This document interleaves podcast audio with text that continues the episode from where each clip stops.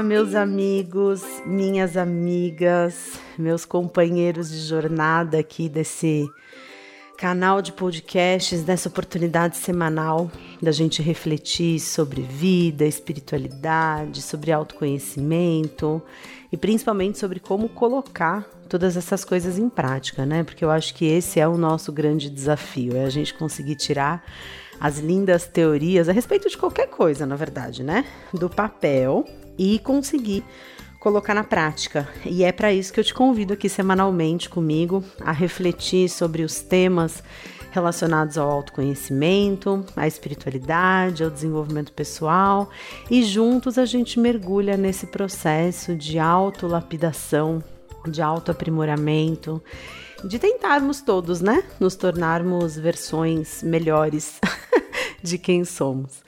É, bom, como vocês já devem saber, né, eu gravo esses podcasts sempre na segunda-feira de manhã. E, e essa segunda-feira, né, dia 29 de outubro, é uma segunda-feira diferente, né? É uma segunda-feira é, marcada aí pela decisão do novo presidente do Brasil.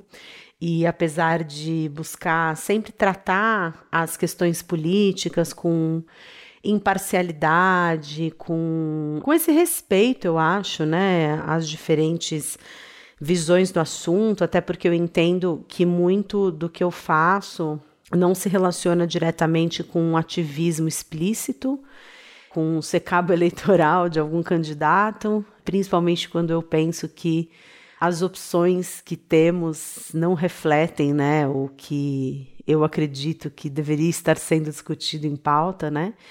Mas, de qualquer forma, é, eu acredito também que o meu papel como educador emocional, isso é uma coisa que eu bato bastante na tecla, porque eu acredito que isso mude bastante a ordem, né, das coisas e a constelação, assim, de como as coisas se apresentam na minha vida. Eu me considero uma educadora emocional, eu me considero uma pessoa cuja missão principal nesse mundo é ajudar outras pessoas a despertarem de um sonho coletivo que a gente vive, né? E em alguns momentos esse sonho coletivo ele pode descambar na direção de acreditar que agora vai ser tudo diferente, de que é, nossa, agora que esse candidato ganhou, a vida vai mudar, chega de corrupção, chega de. né, quase como. Quase como uma criança, assim, né? Que acredita que porque ganhou o presente de Natal que pediu para o Papai Noel nunca mais vai ter problemas e nunca mais vai enfrentar dificuldades na vida, né? E do outro lado também, um sonho coletivo de que agora não tem mais esperança, de que agora tudo foi pelo ralo, de que agora a única saída é realmente sair do Brasil, é, de que agora a gente está vendo quem são as pessoas, e, e, eu acho que esses dois são sonhos coletivos, né? A gente pode ter a tendência de estar tá mais de um lado ou mais do outro da gangorra, mas estamos todos sonhando, né? De qualquer maneira, né? Eu acho que a gente começa a despertar desse sonho quando a gente começa a entender a política como algo extremamente pessoal a ser desempenhado, né? Quando a gente entende que o nosso papel na formação democrática de um país ou na estruturação de uma sociedade mais justa, mais alinhada com os valores é, do Ahimsa, né, que é a prática da não violência, então da não exploração das minorias, do respeito às, às diversidades, do respeito ao meio ambiente, do respeito às comunidades tradicionais, os índios, os quilombolas, é, de alguma forma, eu acredito que todo mundo quer uma sociedade antenada com isso, né? E eu acredito que esse processo de despertar para melhora do nosso plano coletivo, ele aconteça muito através de um processo individual, né?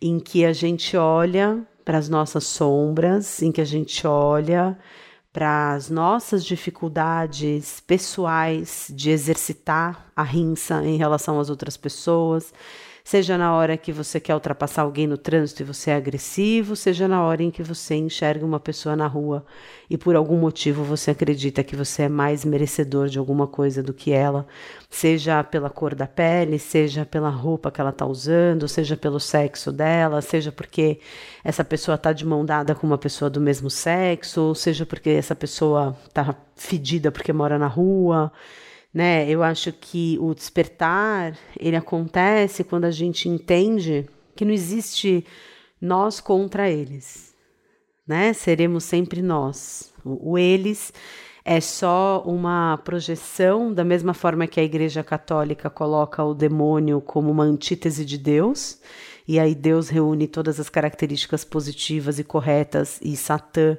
reúne o seu contraponto. Quando a gente divide a sociedade entre nós e eles, o que acontece é que a gente deixa de olhar para aquilo que existe dentro da gente e passa a simplesmente projetar todo o negativismo e toda a toda a desesperança, né? Como se o outro fosse responsável por isso. É, o modelo de eleições no Brasil, é, infelizmente, ele não é definido pela maioria, né? É definido pela maioria que vota é, e que se posiciona. Isso, eu não vou entrar aqui no âmago da questão, se é justo, se não é justo, mas a vibe desse podcast leva um pouco em consideração o fato de que a grande maioria das pessoas não está satisfeita, né, com a decisão política que foi feita na data de ontem, porque é, praticamente 80 milhões de pessoas optaram por não votar né, no presidente que foi eleito, seja porque votaram no seu oponente, seja porque votaram branco ou nulo, é, não optaram, né, não, não escolheram o número e confirmaram, né?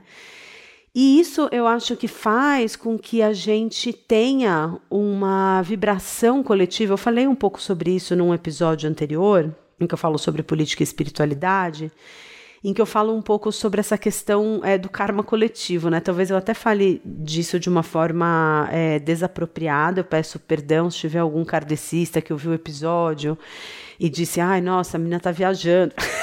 tá falando coisa com coisa com relação a esse assunto. Mas é porque realmente, da forma como eu entendo, eu acredito que exista. Uma, uma das minhas formações muito sólidas, assim, de compreensão do universo como ele acontece é a filosofia taoísta, né? E na filosofia taoísta a gente fala muito dessa questão, a maneira taoísta de entender como a gente é, vai para um caminho de existência ou outro, né? Porque assim como no budismo, o taoísmo ele fala sobre os seis caminhos de existência, o caminho humano é um deles, né? E a gente é uh, simplesmente atraído por uma determinada realidade de acordo com os aprendizados que a gente precisa ter, de acordo com o nível de apego que a gente teve na vida passada, é, na, na existência passada, né? Porque não existe só uma forma de vida com o coração batendo, existem outras formas de vida para o taoísmo e para o budismo. Como, como que acontece de uma forma grosseira falando, né? Quando a gente morre, existe um portal que se abre e que dura um determinado número de dias e a gente tem esse determinado número de dias para ir para um novo caminho, né? E isso acontece de certa forma meio que automaticamente assim, né? Porque na hora em que a gente morre, a gente recobra uma consciência, a gente recobra uma percepção muito clara e muito desperta mesmo de quais são é, as nossas uh, metas enquanto alma, de quais são os nossos objetivos enquanto evolução e do que, que a gente precisa fazer, entre aspas, de novo, com uma forma bastante grosseira de dizer, mas como se fosse a nossa lição de casa, né? E aí a gente simplesmente avança na direção de um desses seis caminhos, e se a gente não avança enquanto esse portal está aberto, esse portal se fecha e a gente também escolheu um caminho, né? Também foi uma escolha de um caminho. E se a gente escolhe o caminho humano e significa cruzar esse portal, é, se, a, se, a, nossa existência ela é chamada para o caminho humano, né? É, é, essa escolha não é uma escolha consciente, é uma escolha meio que imã, né? Como se a gente fosse atraído simplesmente para essa realidade. É, existem motivos pelos quais eu nasço num determinado país, eu nasço num determinado continente, numa determinada família, né? É tudo uma questão de ressonância é, energética e vibracional e quântica, e aí vocês colocam a palavra que vocês quiserem. Mas a gente simplesmente é chamado para esse lugar, né? E se nós fomos chamados para o Brasil, é, a gente tem alguma coisa em comum na nossa alma. Por isso que eu digo que não existe nós e eles, né? Somos todos nós, somos todos brasileiros, somos todos é, filhos dessa pátria, uma pátria construída com muito derramamento de sangue, é uma pátria construída num modelo de exploração é, das minorias, do meio ambiente, da mão de obra, das mulheres.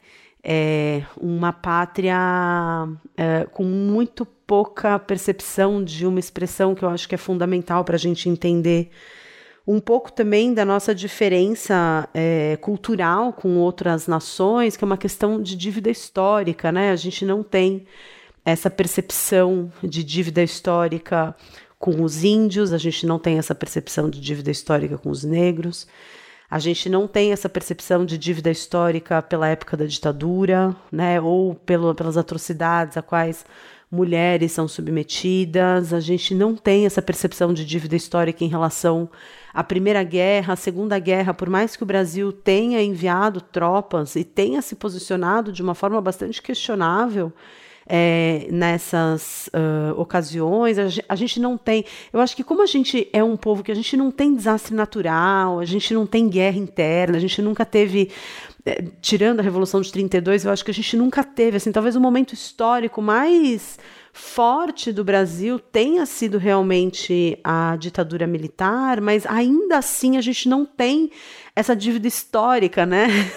Com todas as pessoas que, que foram é, maltratadas nesse período e que serviram para que a gente construísse a, a, a, democracia que a gente tem hoje, né? Então, esse podcast, ele é um podcast que vai tratar muito de algumas reflexões que eu penso que podem ajudar a gente a despertar desse sonho coletivo que a gente pode estar tá tendo, né? Independentemente se você está feliz porque o seu time ganhou ontem ou não, é, eu gostaria de te convidar a aprender a voltar para o centro, porque eu acho que a gente a gente vai nessa direção, né? Então, nossa, meu candidato ganhou, caramba, então agora a vida vai ser diferente, nada mais vai acontecer de ruim, agora então vai ser tudo resolvido, todos os problemas do Brasil vão ser resolvidos. Eu não entendo lá muito bem como, porque eu, na verdade, não me aprofundei tanto assim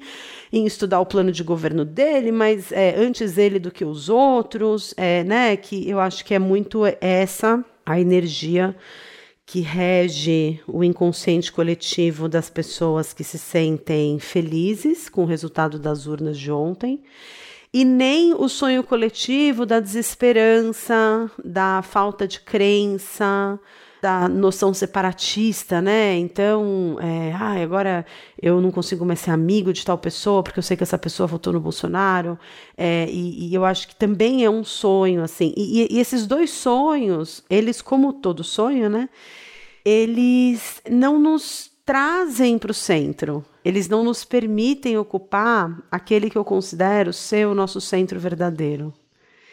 Eu comecei o meu dia de hoje com muito medo, né? Eu comecei o meu dia de hoje, eu dormi muito mal essa noite, eu tive uma insônia, assim, que eu acho que durou três ou quatro horas. Eu fui dormir, o dia já estava clareando, com muita desilusão, com muito medo, medo é, pelos meus amigos gays, medo pelos meus amigos negros, é, medo pelos meus amigos militantes que estão indo trabalhar de roupa vermelha hoje, medo por um futuro em que talvez é, o meu filho ele não seja capaz de viver a verdade dele, seja porque ele algum dia, né, enfim, se encante por um outro menino do mesmo sexo que ele, seja porque ele se encante por alguma ideia que vai contra esses princípios é, mais conservadores, né? Eu, eu, eu acordei com muito medo no dia de hoje, medo pelo bebezinho que está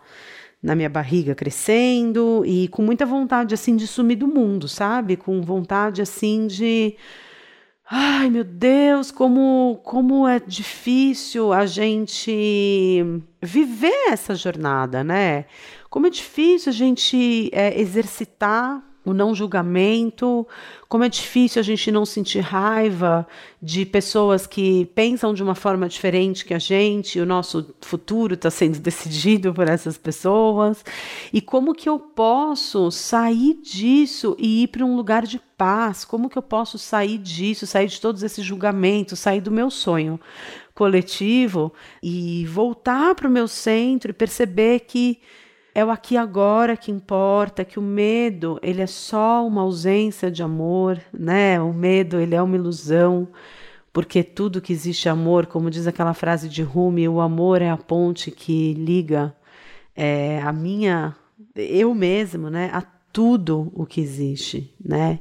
E, e, se tudo que existe é amor e eu tô sentindo medo, então eu tô iludida, eu não tô olhando na direção que eu deveria olhar, né? E isso é algo que, por bastante ressonância, assim, vem muito de encontro com o primeiro dia do Desafio da Paz Interior, que começou hoje, dia 29 de outubro, segunda-feira. Se você não está inscrito no desafio, é, não é nenhuma sugestão, né, que eu te faço, é um pedido.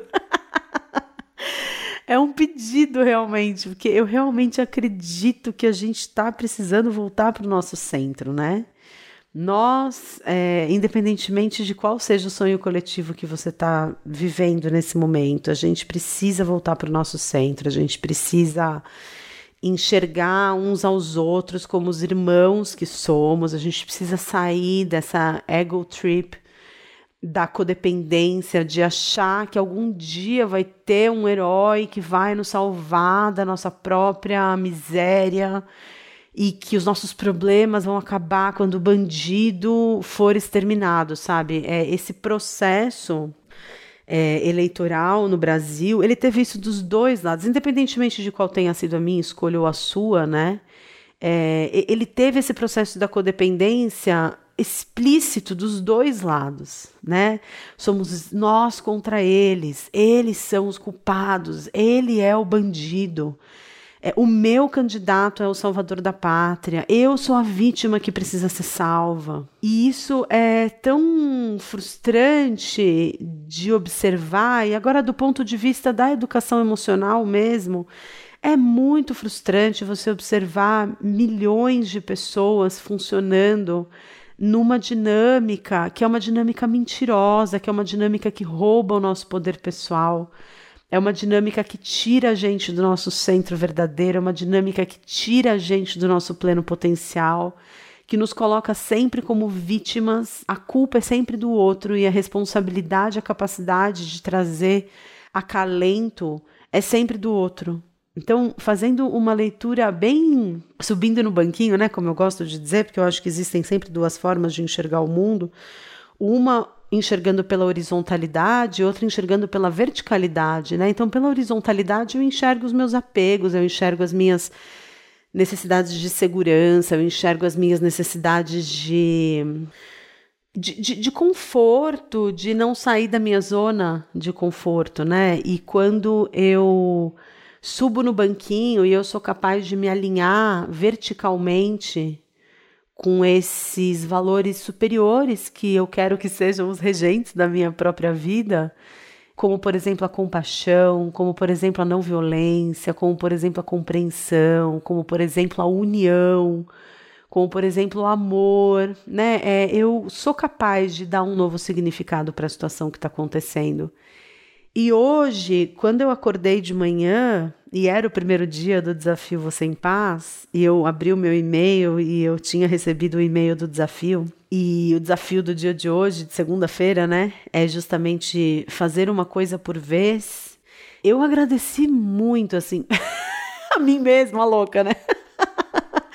Mas eu agradeci muito, assim, as sincronicidades porque não foi planejado que o desafio começasse no dia seguinte das eleições e que poderia estar esse clima de enterro e de medo e de um monte de coisa, né, no Brasil para algumas pessoas, ou que tivesse um clima de euforia, de que nossa, agora tudo vai ser diferente, maravilha, os problemas seus problemas acabaram, né? É, que na verdade é todo mundo fora do seu centro, né? nessa dinâmica de codependência, né? O meu vilão é, ganhou, né? Ou então o meu herói ganhou.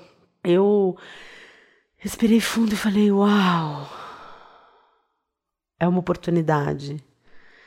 É uma oportunidade de voltar para o centro. Então, é sobre isso que eu acho que eu gostaria de falar, assim, no podcast de hoje, né? Sobre formas de você voltar para o seu centro, formas de você experimentar um lugar de um pouco mais de paz e de tranquilidade, né? O desafio Você em Paz é, tem essa intenção e tem essa capacidade, e é isso que ele vai nos ajudar a fazer ao longo dos próximos dez dias. Eu sei que você está ouvindo esse podcast só na quinta-feira, então já se passaram os primeiros quatro dias de desafio, mas você ainda consegue se inscrever clicando no desafiovocêempaz.com.br. Eu vou deixar aqui o link na descrição desse episódio, mas é, que bom, que bom, que bom que esse desafio está começando hoje, que bom para todo mundo, independentemente da cor da camiseta que esteja usando, que bom que a gente vai ter essa oportunidade pelos próximos 10 dias, que bom que eu vou ter essa oportunidade pelos próximos 10 dias. E que bom que eu tenho essa via de comunicação aqui é, contigo para poder pensar em voz alta, para poder organizar as minhas ideias e para poder entender que a história ela está sendo construída todos os dias, né? É, a nossa história está sendo construída todos os dias. E a gente, quanto mais clareza a gente tiver de cada passo que a gente está dando nesse movimento, é, mais e mais a gente consegue ter presença e consciência de qual é o próximo passo, o que, que eu preciso fazer, qual é a minha lição de casa daqui para frente, qual é o meu desafio nesse momento, onde estou eu neste momento da minha trajetória.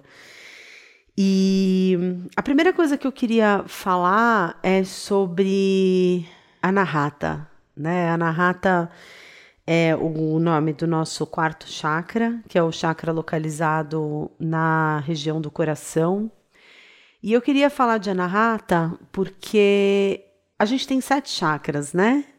Eu vou deixar aqui embaixo também um convite. Eu tenho dois grandes amigos que estão vindo para São Paulo. Eles são um casal, né? Já gravei um podcast com a Gaiana, que é uma grande amiga minha. Eles são tutores do Portal Despertar e eles estão vindo para São Paulo para dar um workshop sobre chakras, um valor super acessível no final de semana do dia 2 de dezembro, se não me engano. Então eu vou deixar aqui na descrição desse episódio é, o site deles para vocês conseguirem mais informações sobre esse encontro e que eles vão fazer uma jornada pelos chakras, né? Então eles vão é, contar um pouco de como que a gente trabalha esse sistema de chakras para estar tá, é, no nosso pleno potencial, para estar tá no nosso centro e para conseguir é, usar o máximo de cada energia dessas, né? Porque cada chakra é regido por uma energia. Mas basicamente, assim, é, a gente tem sete chakras e cada chakra ele se relaciona tanto com estruturas do corpo quanto desafios psicoemocionais. Então, o primeiro chakra, que é localizado na base da coluna, mais ou menos na região do períneo, ele tem a ver com sobrevivência. O segundo chakra, que é um pouquinho mais para cima, ele tem a ver com sexualidade, com é, criatividade e sexualidade. O terceiro chakra, que é localizado mais ou menos na região da boca do estômago, ele tem a ver com é, o seu poder pessoal, com a sua capacidade de agir no mundo. O quarto chakra, que é localizado no centro do peito, na região do externo, né, mais ou menos na região da glândula do timo, é o chakra do coração, Anahata, que é o chakra relacionado a dar e receber amor livremente. O quinto chakra, localizado na região da garganta, se relaciona com a tireoide e tem a ver com a nossa capacidade de comunicação, a nossa capacidade de deixar a nossa mensagem no mundo. E o sexto chakra está localizado na região entre as sobrancelhas e ele tem a ver com a nossa sabedoria, com a, os nossos julgamentos, com a forma como a gente utiliza a nossa capacidade intelectual.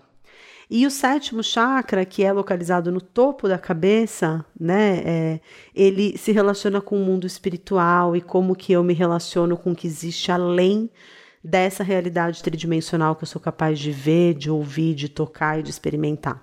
E o quarto chakra, ele tem uma relação muito importante, ele tem uma função muito importante nesse sistema que é ser o meio do caminho entre os três chakras inferiores e os três superiores. Se você for parar para pensar, os três chakras inferiores, eles têm uma função, eles têm funções e eles se relacionam muito à vida terrestre, né? A vida do bicho homem, é a sobrevivência do meu corpo, né? Então, é a minha capacidade de sobreviver na matéria, de conseguir aquilo que eu preciso para continuar vivo do primeiro chakra, a minha capacidade reprodutiva de garantir a manutenção da vida humana sobre a face da Terra no segundo chakra e o meu poder de ação nesse mundo, a minha, o meu poder pessoal de lá, de fazer, de interagir com esse mundo de uma forma concreta no terceiro chakra.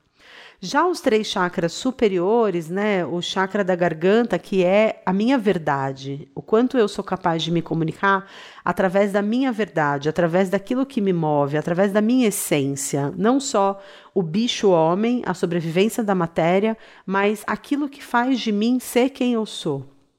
O sexto chakra, que está localizado entre as sobrancelhas, né, é, Adina Chakra, ele tem a ver com é, essa minha capacidade de enxergar além do que é visível aos olhos, né? Então, o não julgamento, é, eu não uh, selecionar ideias nas quais eu acredito e ideias nas quais eu não acredito e entender que são todas ideias e que não estão nem certas nem erradas para quem as tem, né? É, é esse não posicionamento, né, de verdades absolutas e entender que todas as verdades são relativas, né?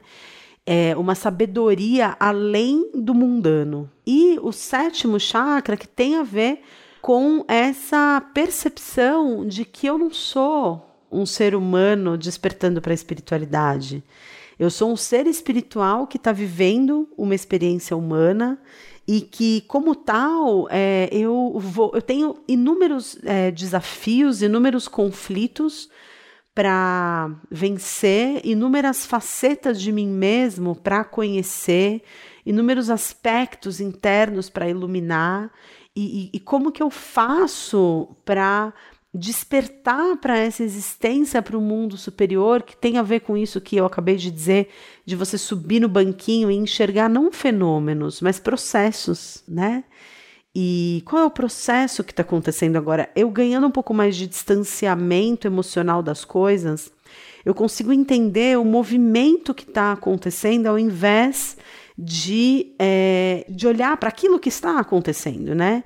É, então, em vez de olhar para o político que foi eleito, eu olho para o movimento social que permitiu que esse político fosse eleito e o que eu tenho a aprender com esse movimento social, de que forma eu interajo com esse movimento social, de que forma eu tenho sombras minhas que estão sendo trazidas à tona por esse movimento social. E aí, se a gente estiver conectado coletivamente, com essa com esse aprimoramento individual, a gente prospera enquanto nação.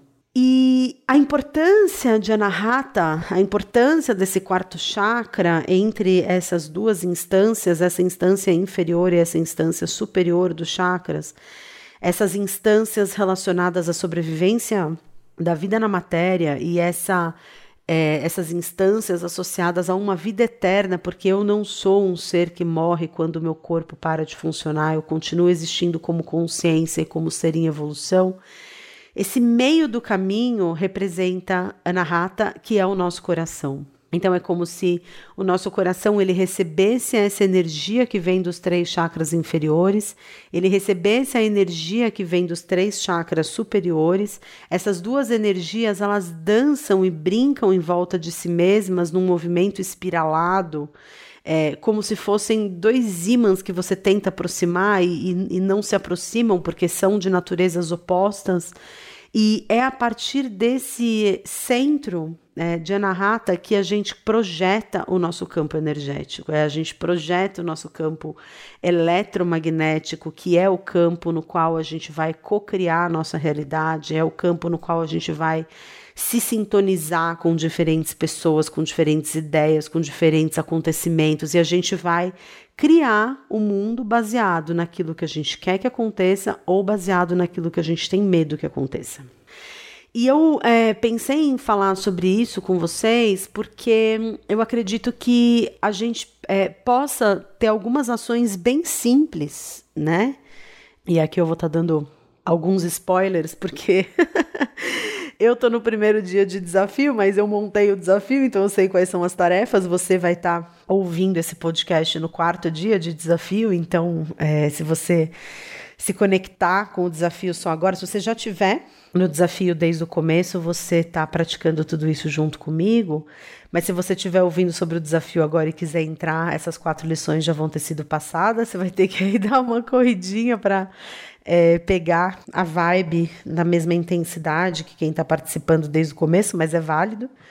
E, e eu acredito que existam ações e comportamentos bastante simples que podem ser adotados para que a gente consiga voltar para esse centro, para que a gente consiga voltar para a Anahata, para que a gente consiga estar tá consciente dessa dualidade presente dentro de cada um de nós, desse nós e contra eles, que é só uma forma da gente não reconhecer a nossa interesa, né? Então a gente se apropria de aspectos nossos que nos interessam e projeta aspectos nossos que são repulsivos em outras pessoas e aí a gente não se apropria de quem a gente verdadeiramente é.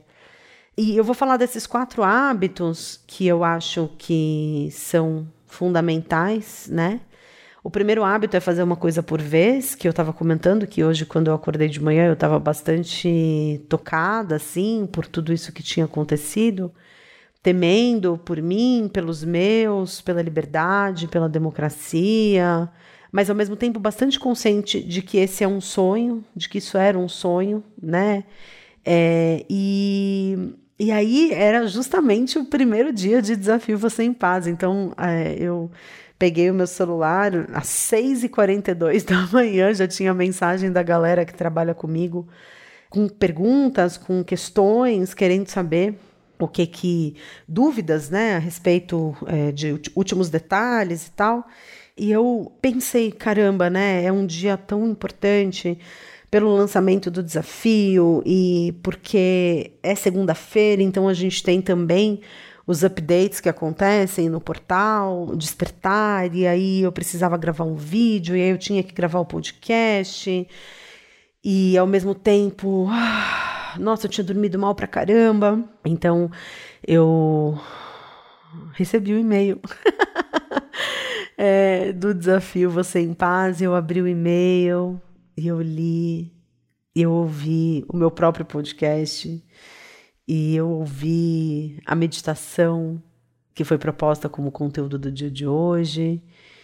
E eu fiz uma meditação um pouco mais longa, e aí eu separei as folhas para o suco verde, enquanto a minha funcionária que ajuda aqui em casa algumas vezes por semana não tinha chegado ainda, deixei tudo separadinho. E fui tomar um banho, fazendo uma coisa por vez, sem olhar o WhatsApp a cada cinco minutos. Tomei um banho, saí do banho, gravei o vídeo da semana para o portal Despertar, tomei um suco, fiz mais uma meditação, sentei aqui, estou gravando esse podcast sem muita noia de nossa, mas eu tenho milhões de coisas para fazer no dia de hoje. Eu não tenho milhões de coisas para fazer no dia de hoje, eu tenho uma coisa por vez para fazer no dia de hoje. Eu acho que esse é um comportamento que ajuda muito a voltar para o centro, né? Fazer é, uma coisa por vez. O segundo comportamento é fazer com calma, fazer devagar, fazer com presença, fazer percebendo que você está fazendo aquilo, né? Então é faça devagar. Porque a gente está sempre tão corrido nas nossas vidas e essa correria, essa falta de mente no presente, essa falta de percepção é, do que está acontecendo no momento presente, eu acho que isso favorece que a gente permaneça nesse sonho.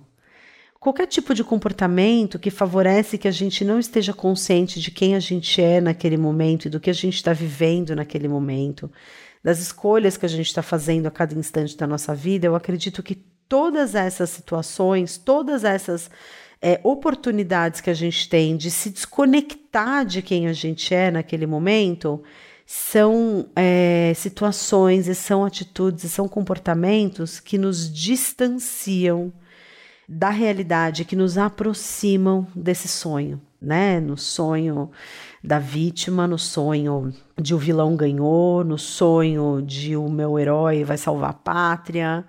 E quando a gente faz devagar e quando a gente traz a presença para aquilo que a gente está fazendo, a gente é capaz de perceber como a nossa mente ela viaja em direções que não existem, né? Porque o que existe é o momento presente, o que existe é o que você está fazendo. Tudo que existe nesse momento é esse momento em que eu estou aqui deitada na cama com o meu bebezinho absolutamente inquieto dentro da minha barriga de um lado para o outro, dando umas cabeçadas nervosas na minha bexiga. e eu vendo aqui quanto tempo de podcast eu tenho, se eu aguento e é, terminar ou se eu preciso fazer um pipi durante ele. O que existe é onde eu tô nesse momento, deitada na cama, recostada, com os olhos fechados, aqui, agora, o que existe é a minha respiração. O que, que existe na sua vida nesse momento? Olha para os lados. Percebe onde você está nesse momento. O que, que você está vivendo nesse momento? Quais são os sons que você ouve nesse momento? Porque os sons que você ouve nesse momento fazem parte desse seu momento. Então, no meu caso, tem uma obra acontecendo a dois quarteirões da minha casa e eu estou ouvindo barulho de alguma coisa que eu não sei o que, que é, eu não sei se é uma máquina de solda, talvez você esteja ouvindo também. Tem o barulho da minha casa acontecendo, tem um passarinho cantando. O que, que tem na sua realidade nesse momento? Isso é real. Isso é real. O que você está vivendo neste momento é real. Se você estiver no trânsito dirigindo, você olha à sua volta e os carros passando, isso é a sua realidade. Qualquer coisa além disso é sonho. Qualquer coisa que não esteja presente no seu momento perceptivo é sonho. A partir do momento em que isso faz parte do seu momento perceptivo, através de uma notícia que você ouve no rádio, através de uma mensagem de WhatsApp que você recebe, através de uma notícia que você lê na internet, através de uma cena que você presencia na rua, aí passa a fazer parte da sua realidade. Mas enquanto não faz parte da sua realidade perceptiva, que você é capaz de é, interagir, de sentir, de perceber através dos seus cinco sentidos é sonho, é projeção da sua mente, é ilusão. Eu acho que quando a gente se dedica a fazer uma coisa por vez e fazer devagar, a gente vai ganhando uma capacidade muito maior de é, compreensão de que quem é você? Eu sou o aqui agora. Onde você está? Eu estou aqui, nesse lugar nesse instante. Não, não existe um outro lugar para a gente estar. Se a gente for capaz de exercitar isso, e aí vem a terceira lição, que é fazer as coisas até o final, porque a gente também tem uma mente que, da mesma forma que nos atropela, é, obrigando a gente a fazer 15 coisas ao mesmo tempo e rápido, que é só uma forma da gente não estar presente no aqui e agora, porque para a mente é muito é, é, é, muito complicado. Como assim é só estar presente no aqui e agora? Eu fui treinada para projetar todos os possíveis cenários, eu fui treinada para me projetar no passado e no futuro, e você está dizendo que é só agora que existe, no agora eu sou totalmente desnecessária. Se, a menos que você esteja precisando resolver algum problema de ordem prática, a mente é completamente desnecessária no aqui e agora. né? E a mente ela não consegue lidar com essa realidade de ser desnecessária. Então ela fica projetando a gente, ela fica impulsionando a gente e jogando a gente na direção de realidades que não existem, porque ela precisa tirar a gente do aqui agora, porque no aqui agora ela é desnecessária. Poxa, o ego, ele passou anos da nossa vida criando uma identidade para gente. E de repente, essa identidade ela não é mais necessária, porque no aqui agora tanto faz a identidade que você construiu. No aqui e agora a única coisa que importa é o que você está vendo, ouvindo, sentindo, tocando, cheirando, percebendo. É... Fazer as coisas até o final é você estar tá completamente presente em tudo aquilo que você está fazendo. É você estar completamente consciente dos ciclos que as coisas têm, de início, meio, fim. E eu encerro algo, e essa mente que nos joga em diferentes direções, ela é uma mente também que faz com que a gente haja num mecanismo de auto-boicote enorme. Quantas coisas na sua vida você começou e não terminou? Quantos processos você já viveu que você abandonou pela metade? E esses processos, eles podem ser projetos, né? Você começou a desenvolver um projeto e você abandonou esse projeto no meio do caminho. Como ele pode ser também é, uma relação que você em algum momento percebeu que aquela relação não estava bacana e não se posicionou para resolver aquela relação ou para trazer o desconforto à tona. Você simplesmente se acomodou com aquilo e você foi se afastando da pessoa e foi se perdendo, na verdade, né, de todo o processo. Mas que na verdade assim, você percebe que foi um abandono. A situação ela não teve um encerramento, ela não teve um fechamento, né? É, e quantas outras situações na nossa vida que a gente não abandona pela metade, porque se a gente, para concluir, a gente teria que se posicionar, a gente teria que dar cara a tapa, a gente teria que investir uma energia naquilo. Então eu simplesmente vou largando pelo caminho. Eu simplesmente vou abandonando as coisas pelo caminho. É, quantas coisas que a gente também não larga, a gente desiste, a gente não termina pelo medo do fracasso. Porque se eu termino, se eu concluo e dá errado, eu falhei. Se eu simplesmente abandono, eu não falhei, eu abandonei, não deu certo porque eu larguei. O controle esteve na minha mão o tempo todo. Eu não abro mão do controle. Agora, quando eu tenho na minha mão, eu faço até o final, eu dou tudo de mim naquilo e ainda assim a coisa não vai para frente, é por falha minha. Eu errei. Eu não fui bom o suficiente. Eu fracassei. E essa autoimagem é construída principalmente nas sociedades ocidentais, em que a gente vale aquilo que a gente faz, em que se a gente não está fazendo coisas, a gente é inútil, né? A gente que tem a ver com a quarta lição, que é faça menos coisas. É, então, eu faço uma coisa por vez, eu faço devagar, eu faço até o final e eu faço menos. Será que eu realmente preciso fazer tudo aquilo que a minha mente me diz que eu preciso fazer? Será que eu preciso cumprir tantas metas, alcançar tantos objetivos? Será que eu preciso realmente de tudo que a minha mente diz? Porque a gente tem uma dificuldade muito grande de separar necessidade e desejo. No nosso discurso diário, a gente usa muitas vezes a expressão preciso, quando na verdade é o certo seria eu falar em escolha ou falar em desejo.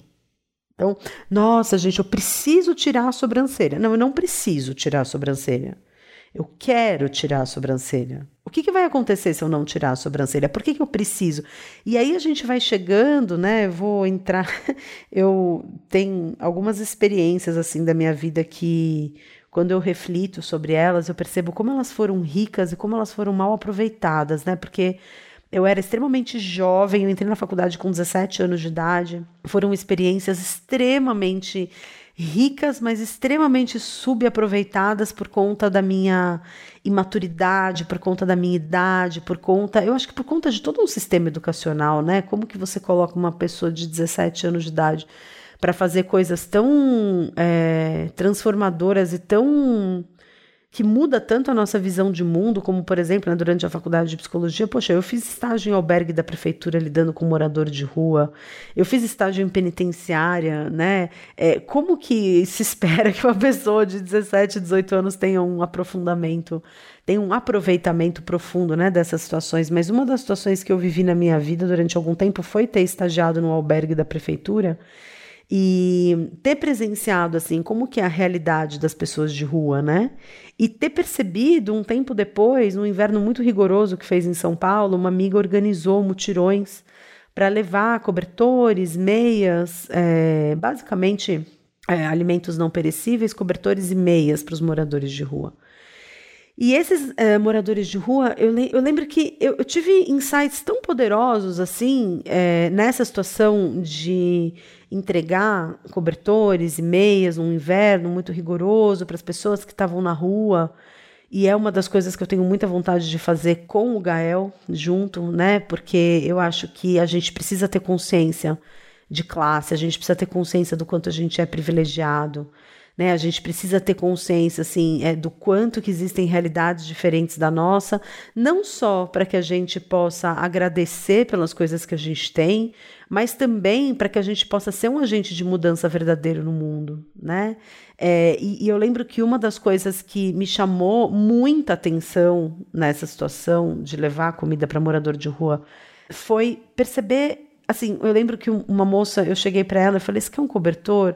Ela falou: Não, eu não quero um cobertor, eu tenho um cobertor, eu preciso de absorvente. Eu nunca tinha parado para pensar que moradoras de rua do sexo feminino ficam menstruadas. Como que é você ficar menstruada e você não ter um banheiro para você lavar sua vagina se você quiser? Como que é você precisar pedir um absorvente porque senão você fica menstruando na sua própria roupa suja, você não tem uma máquina de lavar para lavar aquela roupa né? Como que é você viver nessa realidade? E, e naquele momento, ela não precisava do cobertor. Ela falou: não preciso do cobertor, eu preciso de um absorvente. E eu disse para ela: putz, eu não tenho absorvente. Eu tinha cobertor e tinha meia. Ela apontou uma farmácia e falou: naquela farmácia vende. E eu não me restou absolutamente mais nada a não ser ir na farmácia e comprar absorvente para essa mulher. Porque realmente o que me impedia de cruzar a rua e comprar um pacote de absorvente para ela? É, naquele momento, a gente ia muitas vezes oferecer, a gente via outros grupos oferecendo comida e eles falavam: não, obrigado, eu já estou satisfeito. Um grupo passou aqui antes, eu já comi. É, essas pessoas elas têm uma noção muito grande do que elas precisam. E o que elas precisam, às vezes, não é aquilo que a gente acha que elas precisam. É, elas precisam de comida, elas precisam de bebida, elas precisam de é, amparo, né, de um cobertor quando está frio, de um teto se chove.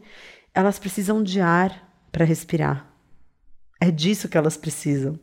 A gente precisa só dessas coisas. A gente não precisa fazer a unha, a gente não precisa fazer a sobrancelha, a gente não precisa ganhar tanto por mês. A gente cria as nossas necessidades, né? A gente vai criando. Eu preciso ganhar tanto dinheiro porque eu tenho tanto de salário por mês para pagar. Que é uma frase que eu é, repito tantas vezes. Eu não preciso. Essas coisas são escolhas. Eu já vivi uma vida muito mais simples do que eu vivo hoje em dia. Eu vivi sem ter milhares de reais para pagar de salário por mês. Né? Eu vivi durante anos da minha vida atendendo no consultório como psicóloga, então eu não preciso nenhuma dessas coisas, são escolhas que eu faço. E eu acho que quando a gente começa a refletir sobre as coisas que a gente precisa fazer e a gente começa a se dar conta de que elas são escolhas, de que na verdade a nossa mente joga como uma necessidade para manipular a nossa vontade no aqui e agora e tá sempre correndo atrás de alguma coisa que a gente não sabe nem o que, que é. Porque se a gente for parar para pensar, o destino de nós, de todos nós, é extremamente certo.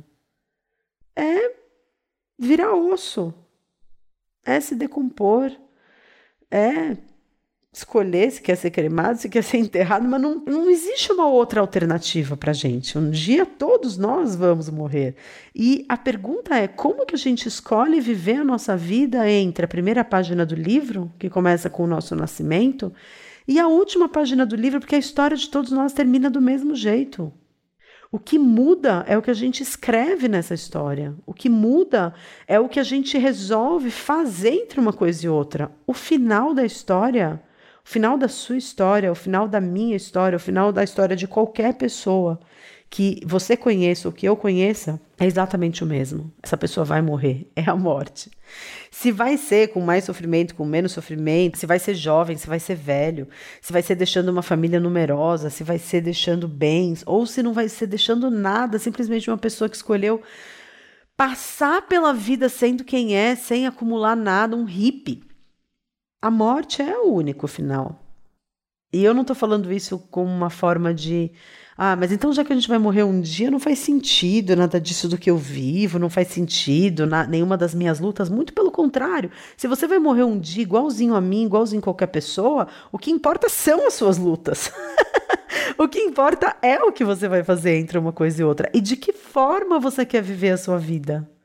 Você escolhe viver a sua vida vivendo um sonho coletivo em que você é uma vítima eterna, você não tem nada a ver com a escolha que foi feita ontem. Ou você não tem nada a ver, ou o meu ontem, né? Ou, ou você não tem nada a ver com a escolha que foi feita por políticos anteriores na história do seu país. Você não tem nada a ver com nada, você é uma vítima os outros estão decidindo o seu futuro o tempo todo, ou na hora que você acha que você decidiu alguma coisa, agora a coisa vai, a minha decisão é melhor do que a decisão das outras pessoas, eu decidi certo, os outros estão errados, e agora a minha escolha vai salvar a pátria. É sonho, é ilusão, é abrir mão do seu poder pessoal. O seu poder pessoal está em viver cada um dos seus dias com o máximo de presença, de consciência, de interesse possível. E eu te trouxe ao longo desse podcast quatro comportamentos extremamente simples que você pode adotar na sua vida a partir de hoje. Você fazer uma coisa por vez, você fazer devagar, com mais calma, você fazer até o final interromper todos os comportamentos e ciclos de auto-boicote e autossabotagem que você já permitiu que reinassem na sua vida e você é, fazer menos coisas, você fazer as coisas que realmente são importantes. Se você for capaz de exercitar esses quatro comportamentos na sua vida, em absolutamente todas as situações que você estiver vivendo, eu preciso responder esse comentário numa rede social, eu preciso fazer dez coisas ao mesmo tempo, do jeito que eu faço. Eu preciso me portar com as outras pessoas do jeito que eu estou me portando. Eu preciso ter conversas. É, eu falo com uma pessoa no WhatsApp pensando em outra coisa ao mesmo tempo, ou é, eu precisei abandonar determinada relação da minha vida. Se você é capaz de exercitar esses comportamentos no seu dia a dia, eu tenho certeza de que individualmente a gente vai estar tá construindo uma sociedade mais consciente, mais justa, mais é, compassiva, com um olhar para o todo e para as diferenças muito mais amorosa, uma sociedade que um dia a gente vai olhar para trás e vai falar: cara, eu sinto orgulho de ter criado essa sociedade. E aí, eu, eu sinceramente acredito que a gente só tem políticos porque a gente não tem bom senso. Porque se a gente tivesse bom senso, a gente não precisava que meia dúzia decidissem pela gente o que é melhor para a gente. No dia que a gente for capaz de olhar um para os outros como os irmãos de jornada que somos, a gente não vai precisar de representantes, a gente vai ser o nosso próprio representante. Né? Então, eu acredito que essa jornada ela seja uma jornada solitária em alguns momentos, porque o processo ele é muito interno, mas ao mesmo tempo uma jornada extremamente parecida para todo mundo, porque tá todo mundo no mesmo barco. Não existe nós contra eles. Existe nós. O que nós estamos fazendo, qual é o sonho que nós estamos vivendo e de que forma a gente pode despertar desse sonho para estar tá mais presente no aqui e agora. Eu espero que esse podcast tenha te trazido ferramentas para isso. Eu espero que você esteja se sentindo mais confortado, porque essas reflexões foram reflexões que me ajudaram no meu processo. É, eu quero que você saiba que, independentemente de qual tenha sido a sua escolha no último domingo, eu é, honro a sua existência, eu honro as suas intenções positivas, eu honro a sua vontade de transformar o mundo num lugar melhor. É, e assim como eu e assim como todas as outras pessoas, você também vive um sonho. E eu te convido para despertar desse sonho, colocando essas quatro atitudes tão básicas em prática.